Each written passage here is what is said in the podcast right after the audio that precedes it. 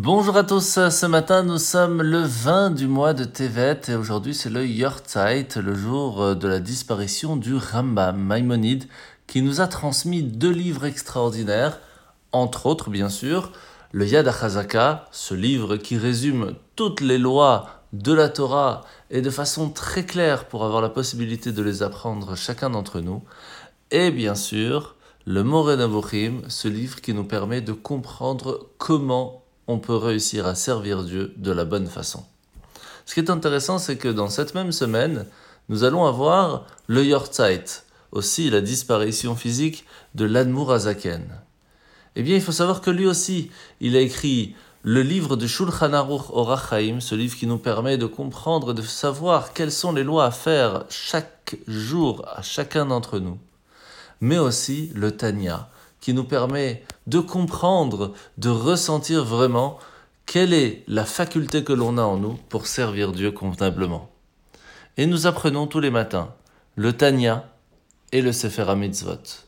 D'où l'importance aujourd'hui de transmettre encore plus cette force de l'étude du Rambam pour que chacun d'entre nous puisse savoir ce qu'il faut ou ne pas faire dans notre Torah. Le Tanya de ce matin, c'est le chapitre 13. Rappelez-vous, nous avions expliqué hier que le Benoni, donc cet homme moyen qui en fin de compte se bat continuellement contre son mauvais penchant, et réussit à ne jamais fauter.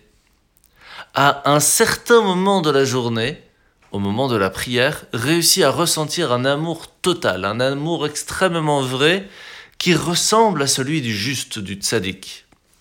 Alors imaginez que quelqu'un vient vous dire, vous savez, moi je vous aime que le mercredi matin de telle heure à telle heure. Qu'est-ce que ça veut dire?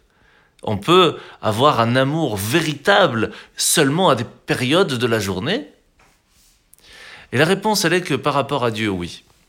Parce que le fait même d'essayer de ressentir cet amour total et complet envers lui, à ce moment précis, la recherche de la vérité est en marche la recherche du sentiment de l'amour est présent. Et c'est pour cela que ce moment est vrai, parce que pour la personne, elle le ressent véritablement.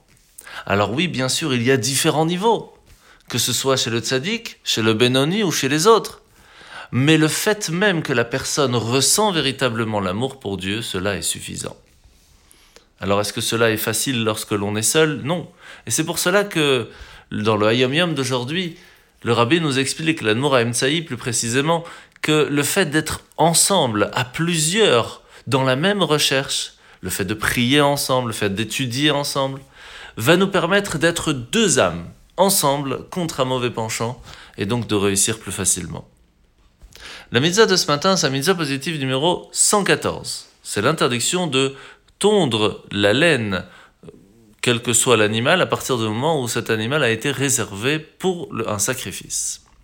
Misa positive numéro 55, c'est la misa que chaque juif se doit ou d'amener un sacrifice pascal ou de participer à un sacrifice pascal. Misa négative numéro 115, c'est l'interdiction d'amener le korban Pessah, donc le sacrifice pascal, tant qu'il y a encore du chametz à la maison. Et c'est pour cela que la veille de Pessah, nous arrêtons de manger du chametz et d'en avoir dans notre possession à un horaire plus tôt. Mitzvah négative numéro 116, c'est la mitzvah négative de d'être obligé de, brûler, on ne peut pas brûler la graisse du korban Pessah sur le misbéar avant le lendemain. Et ça, ce sont des lois qui sont assez compliquées par rapport au sacrifice de Pessah.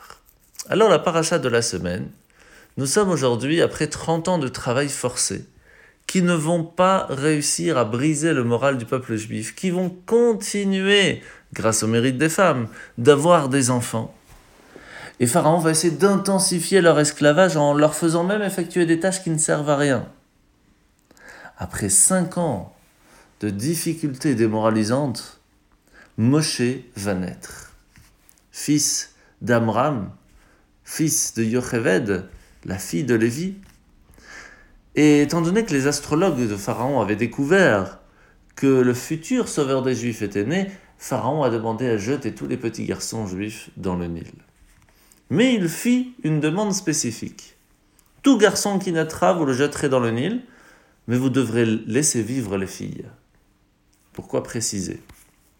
Alors il faut savoir que laisser vivre les filles alors qu'il n'y a aucun juif avec qui se marier, cela oblige alors le mariage avec un Égyptien, l'oubli total de la Torah, les enfants vont complètement lâcher malheureusement ce que c'est le Shabbat, manger cachère, et que restera-t-il alors du judaïsme? De la même façon, jeter les enfants dans le Nil, le Nil qui était la subsistance de l'Égypte, est un message de Pharaon qui dit Vos enfants, nous allons les jeter dans le travail. Ils vont tellement être dans le travail, à la recherche de gagner de l'argent, que toutes leurs études vont être basées là-dedans, qu'ils vont complètement oublier le plus important, l'étude du judaïsme, l'étude de la Torah, et vont grandir avec une recherche matérielle et un oubli spirituel. C'est pour cela que nous devons encore plus dans notre exil chérir nos enfants en chérissant les valeurs de la Torah, qui vont garantir pas seulement le bien spirituel, mais aussi en même temps le bien matériel. En vous souhaitant de passer une bonne journée et à demain.